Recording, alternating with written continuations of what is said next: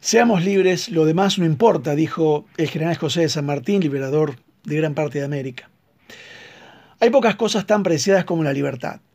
Aún en el campo espiritual agradecemos a Dios por la libertad de conciencia para ejercer nuestra adoración a Dios con esa libertad. Algunos dicen que fue el gran poeta mexicano Octavio Paz quien dijo que los peruanos descienden del gran pueblo inca, los mexicanos descienden del pueblo azteca y los argentinos descienden de los barcos.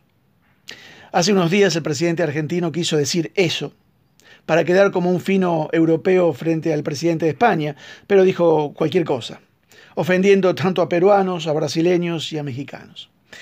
Lo que prueba que uno puede ser un gran profesor universitario y decir tonterías sin medir las consecuencias. Creo no equivocarme al decir que la Argentina es uno de los países del mundo que más ha crecido a través de la inmigración en toda la historia de este planeta.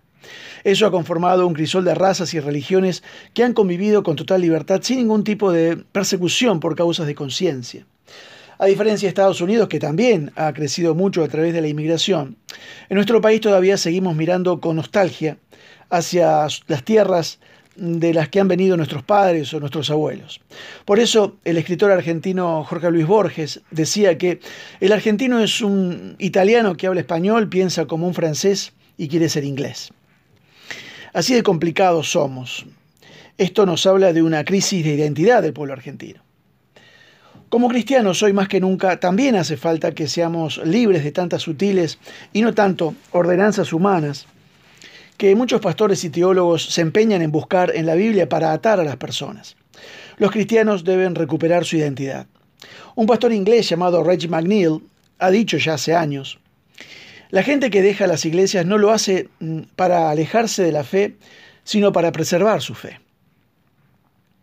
Algunas iglesias se han vuelto lugares tóxicos, lugares donde hay hambre de poder y no tanto de servir, pastores que buscan ser servidos, iglesias que no sirven para servir buscan dar espectáculos hoy mermados por la pandemia.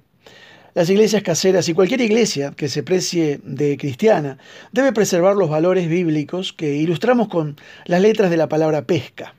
P, proclamación, E, enseñanza, S, servicio, C, comunión y A, adoración. No como valores a practicar dentro de cuatro paredes, sino como estilo de vida. Los pastores eh, tradicionales se esfuerzan en predicar una, un gran valor, vengan a la iglesia y sean miembros. Jesús se esforzó en mostrar otro valor, vayan y hagan discípulos. Dígame usted un versículo de la Biblia que mencione el ir a la iglesia o invitar a otros a ir a la iglesia. Y le mostraré tres versículos donde la Biblia, alguien de la Biblia, llama al cristiano a ser discípulos. Las Iglesias nacen de ser discípulos y no de ser miembros pasivos, sentados esperando que alguien les alimente 52 domingos al año. Ya me dirá usted en cuál de los modelos se huele la libertad y el ser independientes. Alguien dijo las sociedades que esperan su felicidad de la mano de sus gobiernos esperan una cosa que es contraria a la naturaleza. Lo dijo Juan Bautista Alberdi, redactor de la Constitución Argentina en 1853. Que Dios te bendiga.